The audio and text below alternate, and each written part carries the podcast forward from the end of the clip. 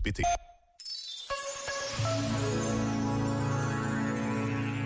Escreveu o Papa Francisco. Prestar atenção à beleza e a mala ajuda-nos a sair do pragmatismo utilitarista. Quando não se aprende a parar a fim de admirar e apreciar o que é belo, não surpreende que tudo se transforme em objeto de uso e abuso sem escrúpulos. Ao mesmo tempo, se se quer conseguir mudanças profundas, é preciso ter presente que os modelos de pensamento influem realmente nos comportamentos.